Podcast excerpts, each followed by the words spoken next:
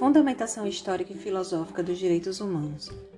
As origens mais remotas da fundamentação filosófica dos direitos fundamentais da pessoa humana se encontram nos, nos primórdios da civilização. No mundo antigo, diversos princípios embasavam sistemas de proteção aos valores humanos, marcados pelo humanismo ocidental judaico-cristão e greco-romano e pelo humanismo oriental, através das tradições hindu, chinesa e islâmica. Assim é que diferentes ordenamentos jurídicos da antiguidade, como as leis hebraicas, previam princípios de proteção de valores humanos através de uma leitura religiosa.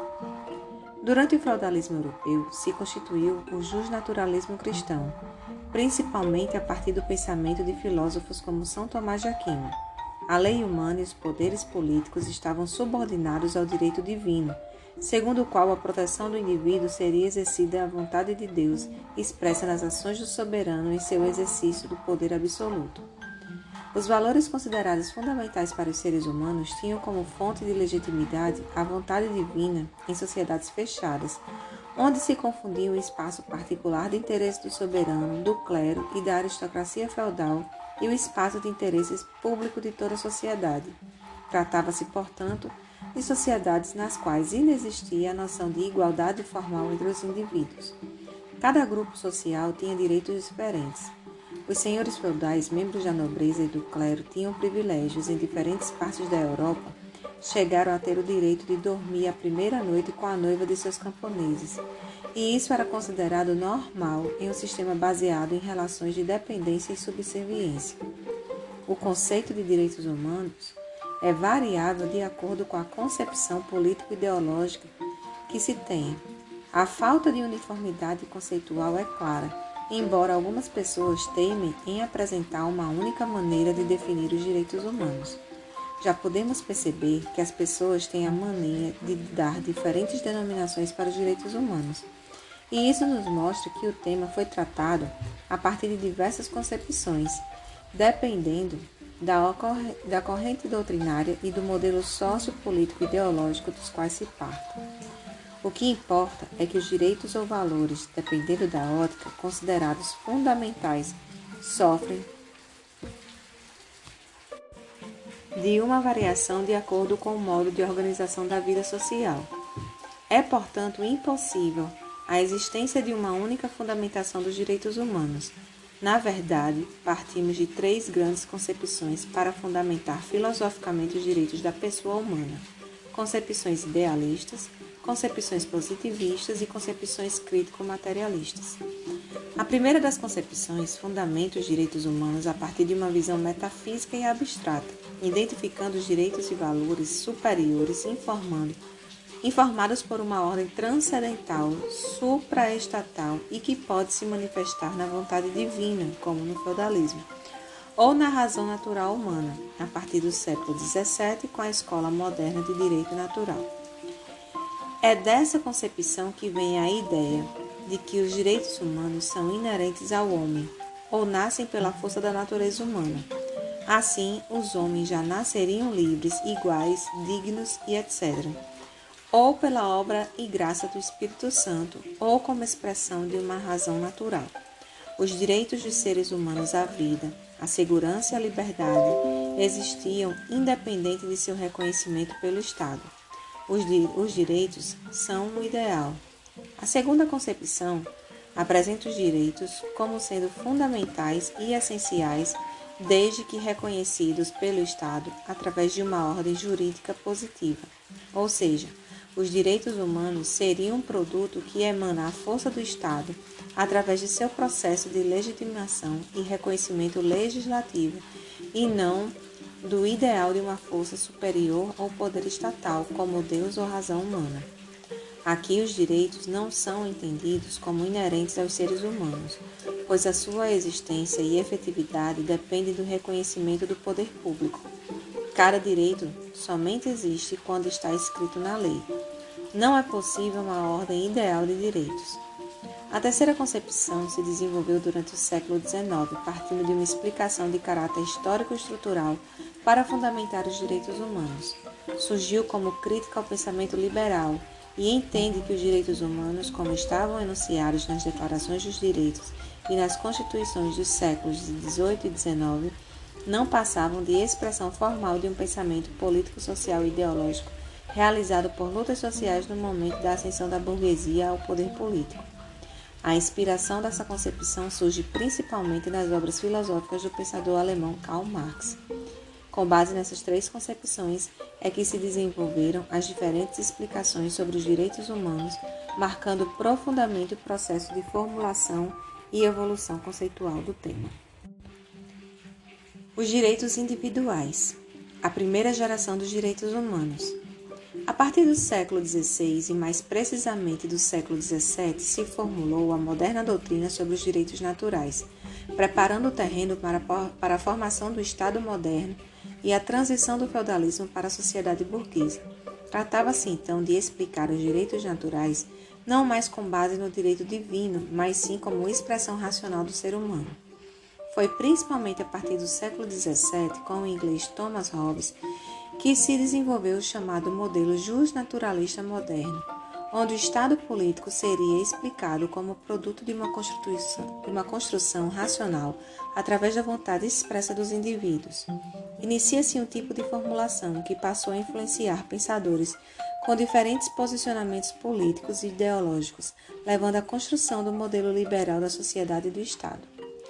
Com outro pensador inglês, John Locke, já no final do século XVII, desenvolveu-se na teoria da liberdade natural do ser humano. O indivíduo, segundo ele, deveria limitar sua absoluta liberdade para proteger a propriedade como valor fundamental. Assim, para Locke, a verdadeira liberdade decorria do exercício do direito à propriedade.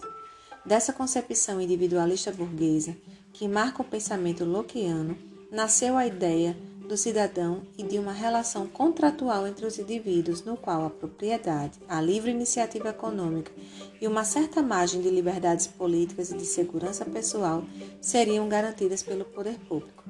Locke, portanto, entendia que a propriedade seria o direito natural inalienável do ser humano, o direito fundamental do qual decorrem os demais direitos dos indivíduos.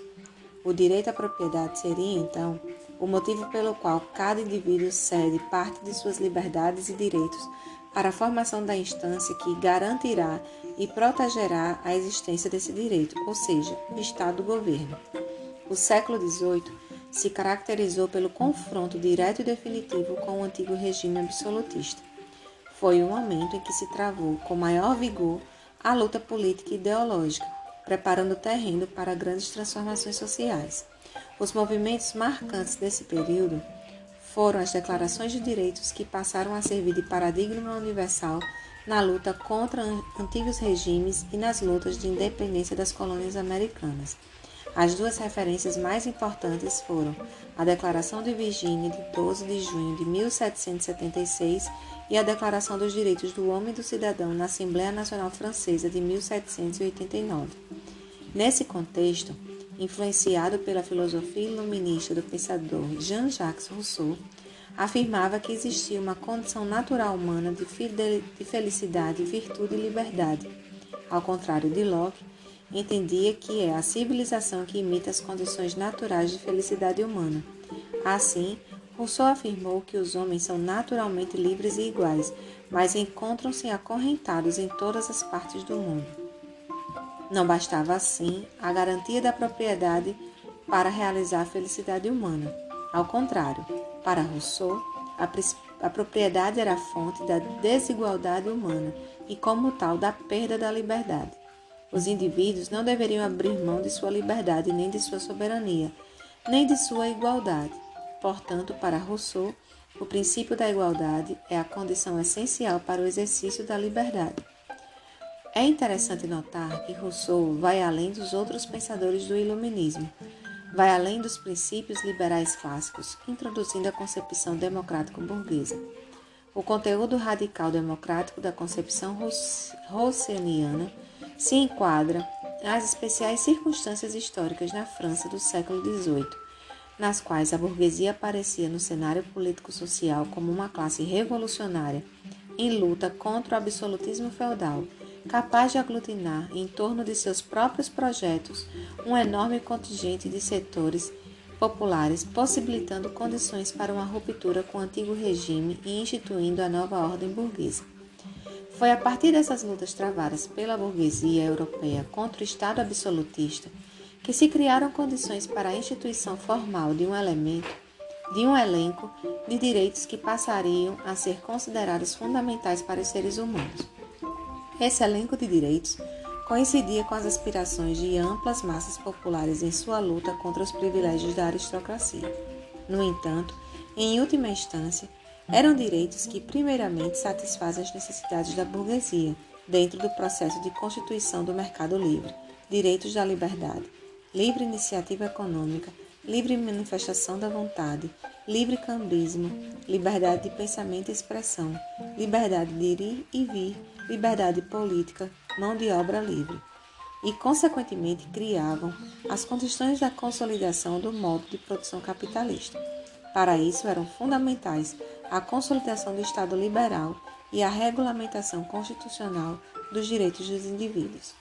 Os direitos humanos, em primeiro momento, no primeiro momento moderno, ou como alguns denominam, na primeira geração, são a expressão das lutas da burguesia revolucionária com base na filosofia iluminista e na tradição doutrinária liberal contra os despotismos dos antigos estados absolutistas materializam-se, portanto, como direitos civis e políticos, ou direitos individuais atribuídos a uma pretensa condição natural do indivíduo. São as expressões formal das necessidades individuais que requerem a abstenção do Estado para o seu pleno exercício. Os direitos coletivos, a segunda geração dos direitos humanos. Os primeiros 70 anos do século XVI foram marcados pela consolidação do Estado liberal e pelo fenomenal desenvolvimento da economia industrial. Também foi um período de grandes confrontos sociais e contradições políticas. A burguesia já instalada no poder do Estado há muito deixara de ser revolucionária e sentia-se assediada por duas ameaças. Por um lado, a ação restauradora e nostálgica dos antigos membros da aristocracia europeia, que ainda sonhavam em reconstruir os poderes do antigo regime, destruindo ou neutralizando as conquistas revolucionárias da burguesia. Por outro lado, essa mesma burguesia era ameaçada cada vez mais por uma massa popular empobrecida, expropriada e insatisfeita por não usufruir as conquistas alcançadas na luta por liberdade, igualdade e fraternidade contra o absolutismo. Enquanto a burguesia constituiu seu Estado liberal, a economia avançava para modelos produtivos industriais, concentrando mão de obra, ampliando os mercados, redistribuindo e reproduzindo os lucros e incorporando o maquinário moderno ao processo produtivo.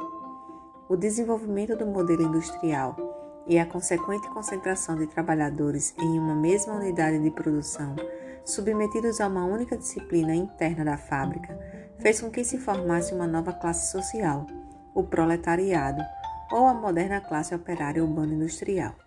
Esse novo perfil de sociedade europeia no século XIX, aliado às crescentes lutas sociais urbanas, cujos principais protagonistas eram a classe operária, a burguesia industrial e o Estado liberal não intervencionista, possibilitou o desenvolvimento da crítica social, das ideias socialistas, além da própria organização sindical e política da classe operária e dos demais setores populares. Através principalmente da reflexão de Karl Marx sobre os direitos fundamentais proclamados pela Declaração Americana e Francesa, desenvolveu-se o pensamento crítico sobre o alcance dos direitos humanos como produto de enunciados formais de caráter individualista. Dirigindo-se a todos os seres humanos e a todos os povos, e pretendendo ser um caráter universal, na realidade, esses direitos expressavam anseios e interesses de uma classe que conseguira, em sua luta contra o feudalismo, traduzir em um único projeto os sentimentos da ampla maioria do povo.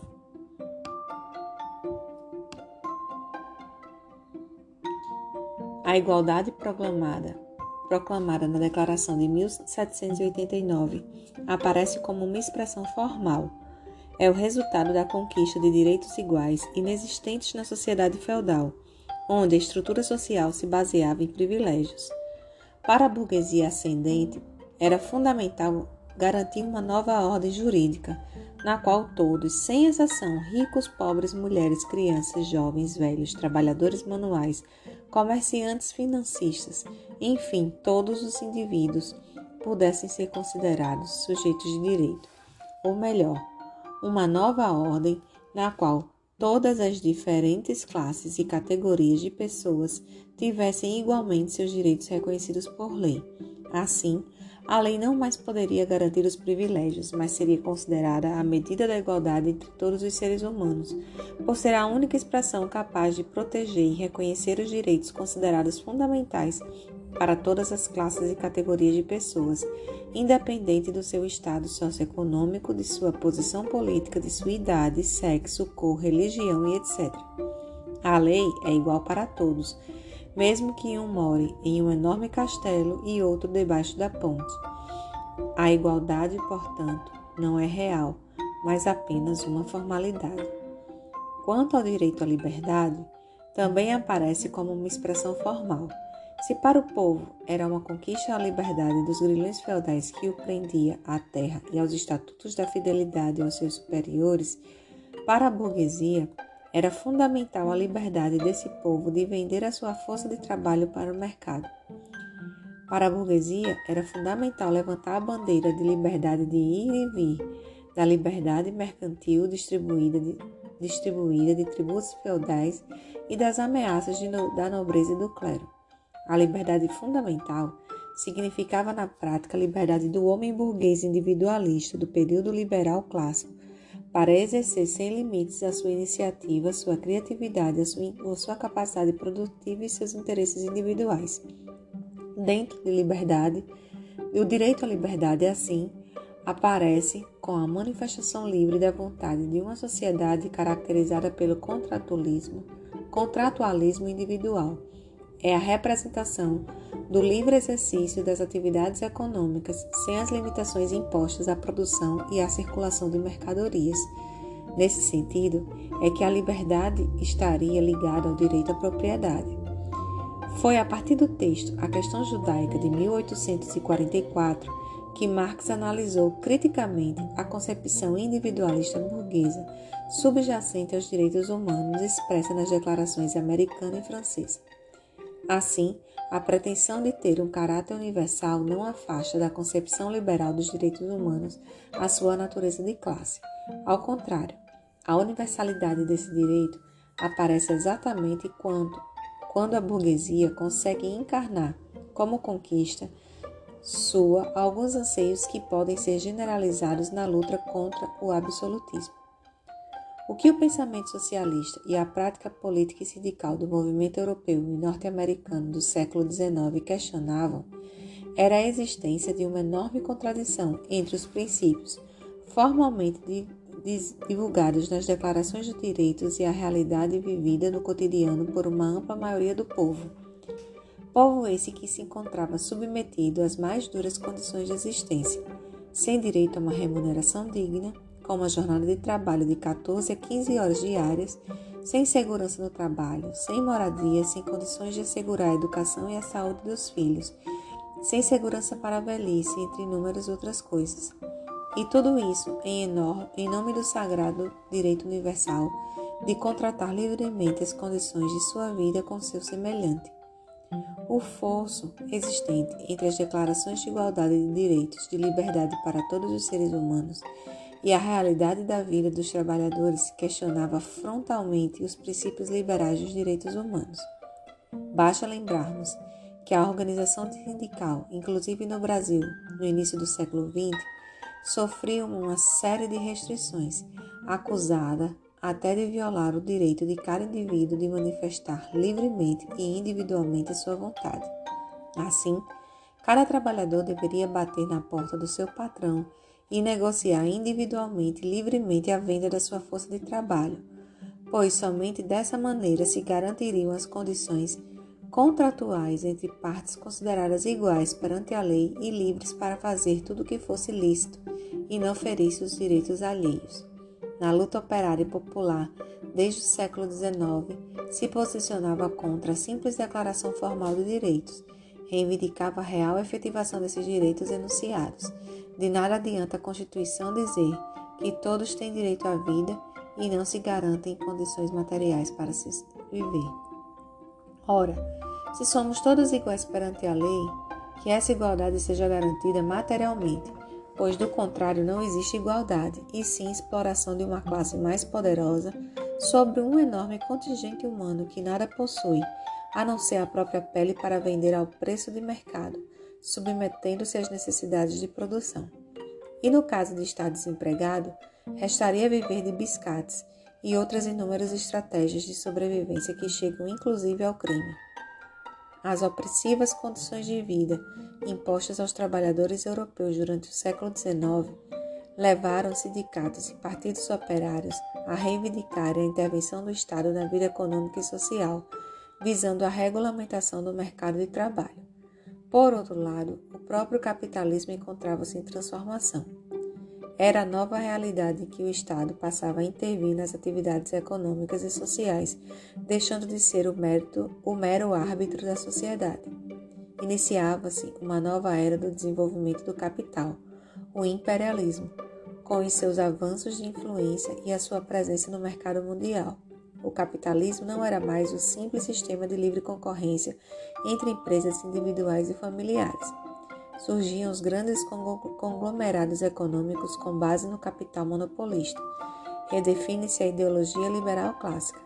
O século XIX viu, portanto, nascer um confronto que se estende ao século XX sobre o conteúdo dos direitos humanos. Os direitos fundamentais do ser humano seriam os direitos individuais enunciados pela Declaração de Revoluções Burguesas do século XVIII ou seriam novos direitos de natureza social que garantiriam coletivamente as condições de existência humana? A dúvida e a polêmica perduram até os dias de hoje. A crítica do pensamento socialista, marcado pelo marxismo e as lutas operárias e populares, colocavam a questão dos direitos sociais, econômicos e culturais. A realidade de crise, de desigualdade social e de concentração do capital tornou insuficientes as interpretações liberais acerca dos direitos humanos, entendidos como inerentes à natureza do homem, independente de sua condição social e sua classe de origem. Se na concepção liberal caberia ao Estado a, ab a abstenção, deixando aos indivíduos a melhor maneira de exercer seus direitos individuais, as lutas sociais reivindicavam a presença efetiva do Estado. O movimento operário demonstrou que o reconhecimento puro e simples de um direito inerente ao homem não garantia o seu efetivo exercício por aqueles que ocupavam uma posição subalterna na estrutura produtiva da sociedade.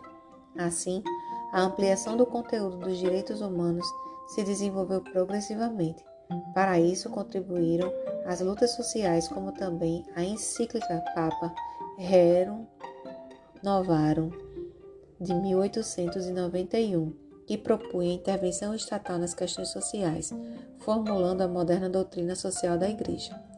Nas primeiras duas décadas do século XX, a Revolução Mexicana, a Revolução Russa de 1917 e a Constituição da República de Weimar na Alemanha em 1919 e a criação da Organização Internacional do Trabalho pelo Tratado de Versalhes, também em 1919, ampliaram na realidade sociopolítica a abrangência dos direitos humanos, que deixaram de ser entendidos apenas como direitos individuais e passaram a incorporar a ideia dos direitos coletivos de natureza social. Para dar conta da expansão do conteúdo conceitual dos direitos humanos, passou-se a utilizar a expressão direitos sociais, econômicos e culturais não se trata mais de admitir a existência de direitos naturais anteriores à sociedade e inerentes à pessoa humana. Os direitos sociais não são proclamados com o intuito de limitar a intervenção e o poder do Estado. Não se luta mais contra o absolutismo feudal. São direitos que exigem a ação positiva do poder estatal, criando as condições institucionais para o seu efetivo exercício.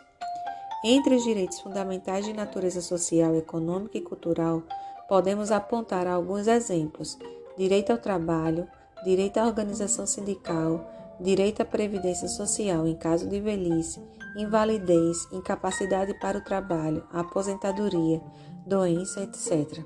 Direito à greve, direito à saúde, direito à educação gratuita, direito a uma remuneração que garanta condições dignas para o trabalhador e sua família, direito a férias remuneradas, direito à estabilidade do emprego, direito às condições de segurança no trabalho, direito aos serviços públicos, transporte seguro e confortável, segurança pública, saneamento básico, ruas, calçadas, iluminação, água encanada e tratada, comunicação e etc.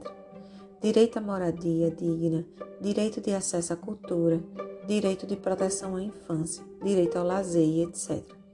Trata-se, portanto, não apenas de enunciar direitos nos textos constitucionais, mas também de prever os mecanismos adequados para a viabilização de suas condições de satisfação. Nesse campo, o Estado passa a ser um agente promotor das garantias e direitos sociais. Os direitos dos povos ou os direitos da solidariedade, a terceira geração dos direitos humanos. A ampliação do conteúdo dos direitos fundamentais da pessoa humana seguiu o caminho indicado pelas diferentes lutas sociais e pelas transformações socioeconômicas e políticas que marcaram a sociedade nos últimos 300 anos e que possibilitaram importantes conquistas para a humanidade. Esse processo de ampliação de direitos passou a encarnar reivindicações e lutas democráticas e populares específicas que historicamente passaram a expressar os anseios de toda a humanidade. Assim foi com as lutas contra o absolutismo feudal durante os séculos 17 e 18, quando avançar significativa, quando avançar significativamente e ver reconhecidos os direitos individuais da igualdade jurídica, da liberdade individual, da livre manifestação da consciência, da segurança nacional pessoal, entre outros. As lutas do século XIX demonstraram que a humanidade deveria avançar mas na conquista de novos espaços de liberdade coletiva igualmente material que possibilitasse as condições de viabilização da felicidade humana. Durante o século XX, após grandes conflitos sociais, novas reivindicações humanas, sociais e estatais passaram a fazer parte do cenário internacional e do imaginário social das sociedades contemporâneas. As condições para ampliação do conteúdo dos direitos humanos se apresentavam através de novas contradições e confrontos que exigiam respostas no sentido da garantia e proteção das liberdades e da vida. A partir do pós-guerra, desenvolveram-se os direitos dos povos, também chamados de direitos da solidariedade, a partir de uma classificação que distingue entre os direitos da liberdade, os direitos individuais da primeira geração, os direitos de igualdade, os direitos sociais, econômicos e culturais da segunda geração e os direitos da solidariedade, novos direitos ou direitos da terceira geração. Assim, os direitos dos povos são ao mesmo tempo direitos individuais e direitos coletivos e interessam a toda a humanidade. O contexto histórico inaugurado com o fim da Segunda Guerra Mundial, 1939 a 1945, trouxe para a humanidade uma nova era a luta nos campos de batalha da Europa e do Oriente se desenvolveu contra os modelos totalitários dos estados de terror de inspiração fascista, como as ditaduras de Hitler, Mussolini e Hirohito, Hirohito revelando as grandes violações dos direitos humanos ocorridas nos campos de concentração nazistas, como o massacre de 6 milhões de judeus e outros grupos étnicos e religiosos. A realidade do fim do conflito mundial foi, no entanto, mais complicada do que o desejo romântico daqueles que acreditavam em uma luta democrática neutra e sem contradições, que colocava lado a lado alienados, desculpa, aliados, como os Estados Unidos, a União Soviética do período stalinista, a Inglaterra, a China de Chiang Kai-shek e mesmo o Brasil do Estado Novo. Acontece que no fim da guerra, no ano de 1945, abriu uma nova realidade mundial junto à valorização de um ideal democrático. O mundo do pós-guerra nasceu dividido em blocos de poder: Ocidente, Estados Unidos versus comunismo, União Soviética. Sob o fantasma da Guerra Fria, dramaticamente vivida após a explosão das bombas atômicas de Hiroshima e Nagasaki, macabro ensaio geral da era nuclear, que pela primeira vez na história humana mostrou como o conhecimento e a ciência podem ser utilizados para o exercício ilimitado do poder, possibilitando a completa destruição do mundo. Pela primeira vez, o ser humano passou a viver não mais apenas sobre a ameaça de guerras convencionais, de genocídios destruidores de classes, de grupos étnicos, de raças, de grupos culturais, de nações, mas sobre o signo de uma destruição completa, não deixando viver viva a alma para contar a versão histórica dos vencedores. É a solução final, sem vencedores, todos vencidos.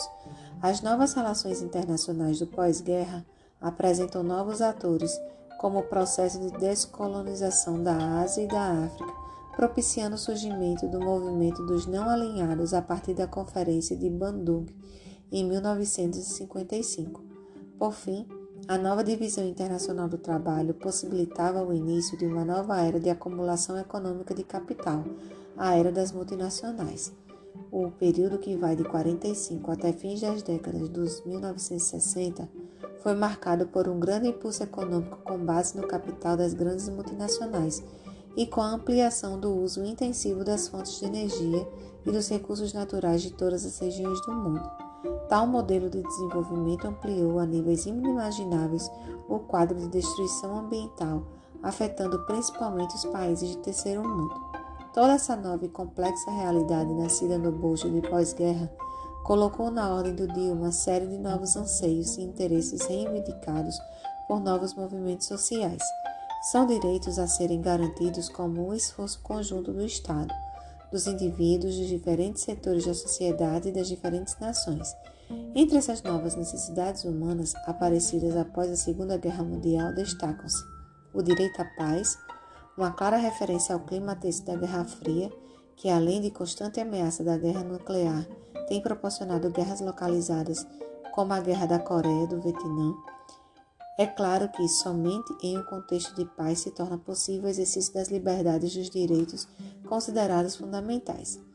O direito ao desenvolvimento e o direito à autodeterminação dos povos são anseios que estão interligados aos que redefinem os padrões de desenvolvimento impostos pelos países mais desenvolvidos, buscando garantir através do direito a autodeterminação política de cada nação, sem interferência de estados estrangeiros a implementação de um modelo de desenvolvimento alternativo com base em uma nova ordem econômica internacional. Direito a um meio ambiente saudável e ecologicamente equilibrado. Diz respeito ao quadro de destruição ambiental em que tem afetado a própria vida humana, colocando em risco uma existência digna para toda a humanidade.